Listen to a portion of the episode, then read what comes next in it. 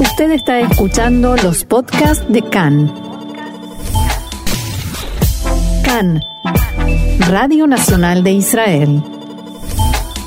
Tenemos ahora con nosotros en línea a Janet Schwirzensky, residente del kibbutz Nir Yitzhak, mamás muy cerca de la franja de Gaza. Shalom, Janet, ¿cómo estás?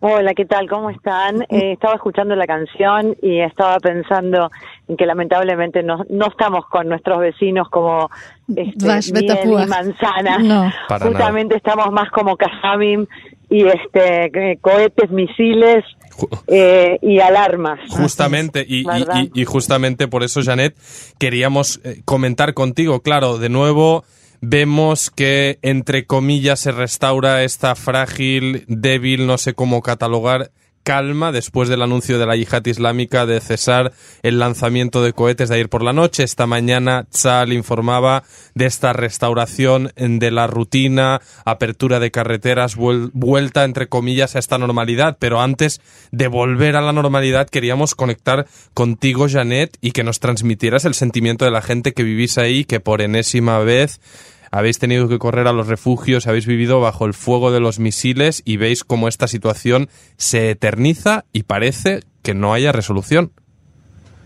Eso sí, eso sí. Eh, alguien hacía hoy el comentario en programa de radio de que esta era el tercer round, digamos, desde eh, Tzucaitán, desde el 2014, la Ujú. última guerra, en la que volvemos a estar así dos, tres días a las corridas, misiles, ataques de Israel.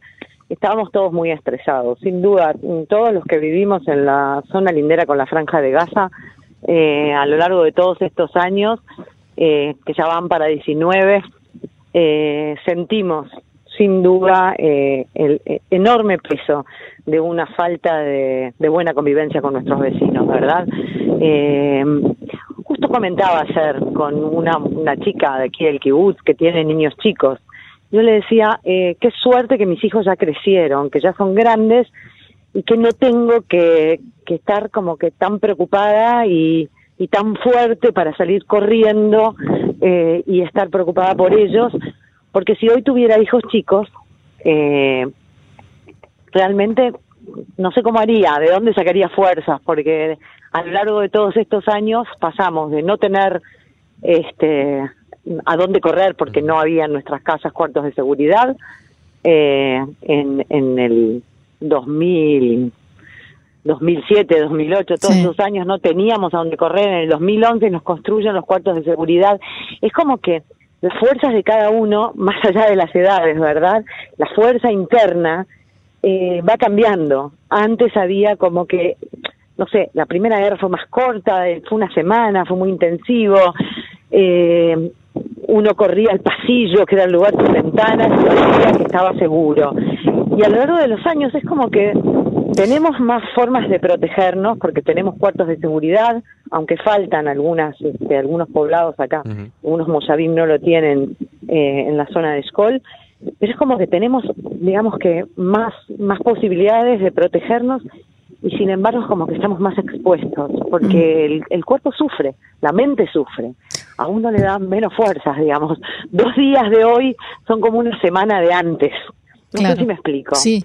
Ahora, ¿en qué notas eh, el efecto que te deja eh, es, eh, cada una de estas vivencias? ¿En qué te das cuenta vos que cambiaste, que sos diferente, que algunas cosas que antes no te hacían efecto te hacen, o a cosas que no te asustaban te asustan, o, o quizás no? Eh, en general, el tema de escuchar ruidos muy fuertes, digamos, si pasa un camión, no sé, explotó una rueda en una carretera, uno enseguida se va a dar vuelta. Pero pasa algo muy curioso. Eh, en el resto del país hay alarmas. Las alarmas, digamos que no me producen lo mismo que lo que me produce el megáfono del Cheva Adom. ¿Verdad? Claro. Es, esa alarma de color rojo, color rojo, como que estoy en cualquier supermercado del mundo y llaman a alguien a que llegue hasta la caja por el megáfono y yo me doy vuelta. Empiezo a ver para dónde hay que ir. ¿Verdad? Es como que el cuerpo solo eh, siente, se pone tenso y dice megáfono. Megáfono es cebadom, Ujú. por ejemplo. Eh, por supuesto que además a nivel de, de ánimo, eh, lo que antes uno decía, bueno, va a pasar, van a haber negociaciones, 19 años, mucho tiempo para no poder resolver este conflicto este y para no tener tranquilidad. Cuando yo llegué en el 97 al kibutz, eh, era un lugar súper seguro. Era mucho más inseguro ir a Jerusalén, que había este, todo el tema de las acuchilladas por las calles, o ir a Haifa, o otras ciudades, o incluso Tel Aviv, ¿verdad? Donde había gente que explotaba en distintas en distintos lugares, en un restaurante, en un ómnibus, en la entrada de un, de un shopping y bueno, como que esto era el paraíso, y de pronto el paraíso, eh, donde teníamos 25 trabajadores eh, palestinos que trabajaban acá en el kibutz todos los días, ¿verdad? Que uno les si tenían que venir a arreglar algo a mi casa, por ejemplo, el aire acondicionado, yo les decía, te dejo la llave, hmm. te dejo la llave y entra, digamos, con toda tranquilidad y con con la misma seguridad de que era alguien bueno como como cualquier israelí, digamos, este y no lo miraba como que podía ser alguien este que fuera a hacer algo malo, ¿verdad? o que representara algún tipo de es paradójico que, que Janet que los líderes eh, y con tu anécdota recojo y voy a la siguiente pregunta. Es paradójico que, que los líderes o aparentemente esta situación sea irresoluble porque no somos vecinos destinados a odiarnos y matarnos, pero luego hablamos siempre con gente de los kibbutzim en Otefasa y todos nos cuentan anécdotas como esta, ¿no? De cuando hace unos años, pues mi mm. electricista o el agricultor pues venía de Gaza o yo iba a Gaza a comprarle bicis a mis niños, o a comer hummus. Exactamente. es decir, y aquí la gente del kibbutz cuenta que en los 80 iban a la playa. Justamente, entonces las cosas fueron diferentes, por lo tanto, por supuesto, pueden ser diferentes y mi pregunta es, elecciones en una semana. Tenemos un primer ministro que lleva 11 años al frente. Dices tú que esto ya dura por más de 19. Y la pregunta es, ¿esta situación modificará o influenciará en tu decisión a la hora de votar el próximo 2 de marzo? Eh, yo creo que Netanyahu ha tenido eh, suficiente suficiente tiempo para para poder eh, llegar a un acuerdo. Dicen de él que es tan brillante. Bueno, pues aquí no lo ha demostrado en este campo. O quizás haya otros intereses. Quizás ah. no haya interés en que esto suceda, en que tengamos paz, en que tengamos tranquilidad, en que tengamos buena convivencia. Eh, a las claras está de que durante muchos años sí se pudo convivir eh, en forma bastante pacífica y eh, incluso muy buenas relaciones.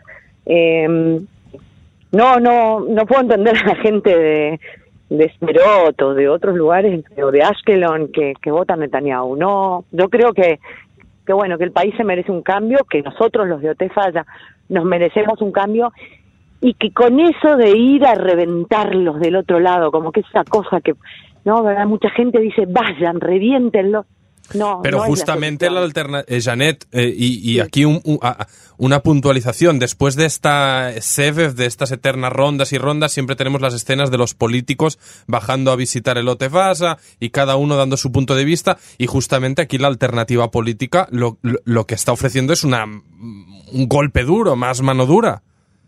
Sí, solamente, yo creo que ya está, terminamos con esto, a golpes no, no va, ah. no sale, tenemos que negociar, tenemos ah. que ver qué es lo que se puede hacer y negociar para que los dos lados ganen y quieran tener esta, esta buena relación de vecindad. Quizás no tengamos paz, pero quizás sí se puede vivir en respeto, en ataque.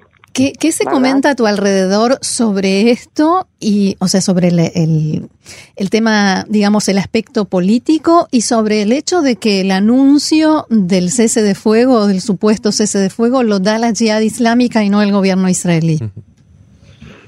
Eh, nos pasa siempre, nos ha pasado todas las veces. Ellos ponen el punto final, no nosotros ay, hay como un juego, ¿verdad? A ver quién, quién es el último en patear la pelota. Pero se supone que somos los fuertes nosotros. Sí, se supone, pero eh, seguimos demostrando de que la fuerza no viene por el lado de ser un ejército fuerte. Mm. La fuerza debería venir justamente por el lado de ser quizás más cultos, más avanzados. ¿Qué nos pasó en 70 años?